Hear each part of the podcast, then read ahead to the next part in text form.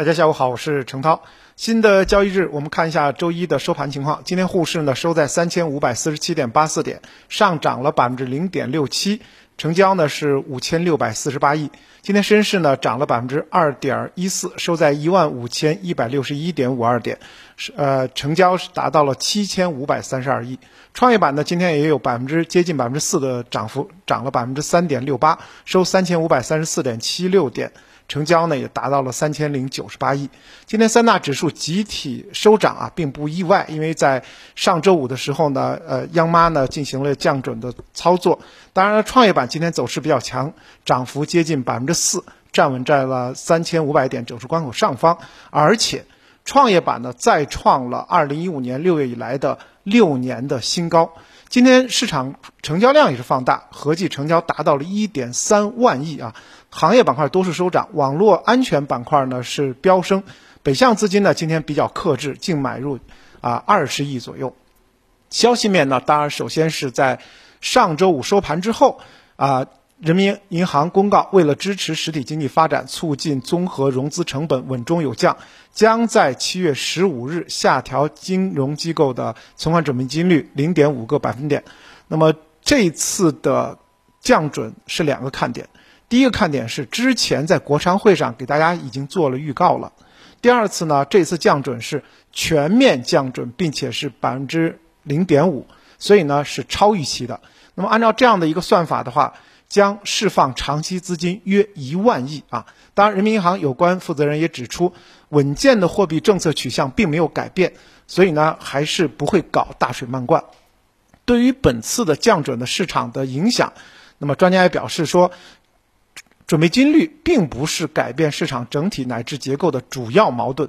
那么，首先呢，本次降准并不意味着货币政策方向的转变，仍然是支持中小微企业、支持啊这个实体经济啊，并不是说要对股市啊、楼市有所这个影响。那么，其次呢，本次的总体的流动性整体是表呃保持一个基本稳定，因此的话，对于股市啊、楼市，它基本上是一个结构性的啊行情，并不会构成大的影响。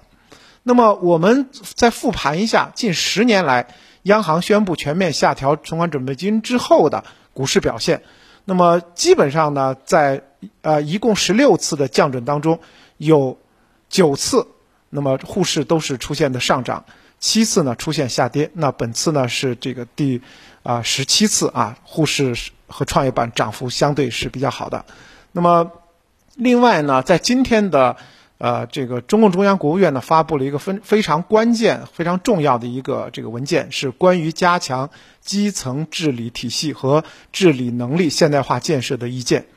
这个意见呢，值得大家去认真的去研读。那么，这个意见提出了很多具体的啊一些这个设计和要求，在加强基层的。治理体系和治理现代化建设过程中，有很多行业要进行重新的一个推进，包括像互联网加基层的治理，还有基层信息化建设、网络安全、人工智能啊、便捷的应用软件、大数据，还有基层的医疗服务和物业建设等等。那么涉及的面是非常广的，而且呢，给出了十年和五年的两个时间档的一个规划。那么归纳来讲的话，这次的中共中央的此次文件呢，啊，涉及的行业包括像呃上市公司当中的医药制造、医疗服务、安防设备、电子信息、软件服务等多个行业。这些行业当然在后期都会受益于我国的基层治理的现代化建设。那么在今天的板块当中呢，我们也看到了一个比较。啊，细分的板块就是 VPN 板块呢，今天是走势是第一的，那也跟消息面有关。在今天呢，商务部表示要深化北京新一轮服务业扩大开放的工作方案。那么这个方案就允许外商投资国内的互联网虚拟专用网，我们说到的 VPN 业务。当然强调说，外商投资占比不得超过百分之五十。呃，海外的电信运营商可以通过设立合资公司的方式，为在京的外企提供 VPN 的服务啊。那么这这个消息呢，对于盘中的 VPN 细分板块当然是一个利好。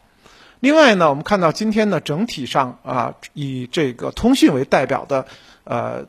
科技类也是很强的。那么在七月九日的时候呢，中国电信和中国联通联合发布了二零二一年五 G SA 建设工程的联合招标的公告。这个公告就显示，本次集采的项目是为中国电信和中国联通呃五 G SA 建设所需的二点一 G 的无线设备，要招标二十四点二万站。那么总的招标的现价呢是二百零五点三二亿元，规模非常大。同时，我们也看到了通讯行业很多公司呢，最近半年报也出来了，显示出通讯行业景气度也是高涨的。比如在七月九日的时候呢，中信通讯发布了今年上半年的业绩预告，预计今年上半年净利润三十八亿到四十三亿，增长达到了百分之一百零四到一百三十一点五二啊，就翻倍。所以呢，从这个情况来看的话，就通信行业也是一个高景气度的一个状况。近期呢，通讯行业有补涨的这个状态啊。我们知道呢，在去年四季度到现在，通讯行业在整个科技板块里头表现相当一般，甚至呢就是弱于啊沪深三百的表现。因此呢，近期呢是有补涨的这样的一个要求。那么。从今天来看呢，市场呢还是呈现出整体回暖的一个状态，像新能源车、半导体、芯片这些热点题材股，一些个股都创出了新高，所以推动的像创业板也是创出了六年的新高。那么从券商的观点来讲，在短期大涨的情况下，机构仍然看好后市，因为有些朋友在今天早上的这个盘中就有一些担心，说这个新能源啊、半导体啊这些成长板块创了新高了，后期会不会出现风险？那么，像中信证券就认为，短期市场的分化已经接近尾声，下在七月的中下旬是有阶段性的修正。那么三季度末、四季度末、四季度的时候呢，高企性行业还会继续有机会。所以建议呢，大家严就是严格按照中报来找这些白马黑马，紧抓住像新能源、半导体这些高经济、高景气成长制造主线，啊，把握进场的时机。同时呢，像计算机当中的一些滞涨的细分行业也可以关注。那么安信证券认为呢，下半年呢 A 股整体虽然是一个震荡市，但是仍然是有主线可抓的，像新能源、半导体、医美、医疗这些核心赛道还是可以继续演绎。那么景气度行业当中呢，中小盘会表现非常强。瑞银证券也表示说，短期内流动性敏感。还是非常的严重的，毕竟来讲，你想这个降准就跟流动性有关。那么像国防军工、电子、计算机、传媒这些呢，都是有对流动性敏感的这样的一个特征。同时呢，在后期有强劲盈利这个预期的赛道，包括电动车、电池、新能源，仍然将跑赢大盘。那么再回到操作上，今天三大指数呢，受全面降准的利好影响，全面这个高开，纷纷开启了反弹的走势。但是指数间分化还是呃比较厉害的，像沪市呢，其实今天涨的不到百分之一，而创业板呢接近百分之四的涨幅。从这点看出呢，后期仍然是成长股的天下，像通讯设备、计算机应用、汽车整车这些概念啊，都还是会继续强化。而网络安全、量子科技也强势上涨，近期呢继续会发酵。那么随着半年报的这个发布，市场将继续。凝聚或者说聚焦在可以盈利、可以持续高景气的高增长的这些股票，大家继续可以关注。中期来讲，像新能源车、半导体，还有新消费下的医美、创意小家电等等，继续是可以看高一线。啊，沪深三百成分股则出现内部的分化。那么有些在前期，尤其是去年三四季度涨幅过高的，后期呢有可能出现滞涨的状态；而高景气度、高增长的这个中盘蓝筹，建议大家呢可以在这个成分股当中呢继续去挖掘，继续去这个关注和持有。好的，今天的分享就这么多，感谢您的收听。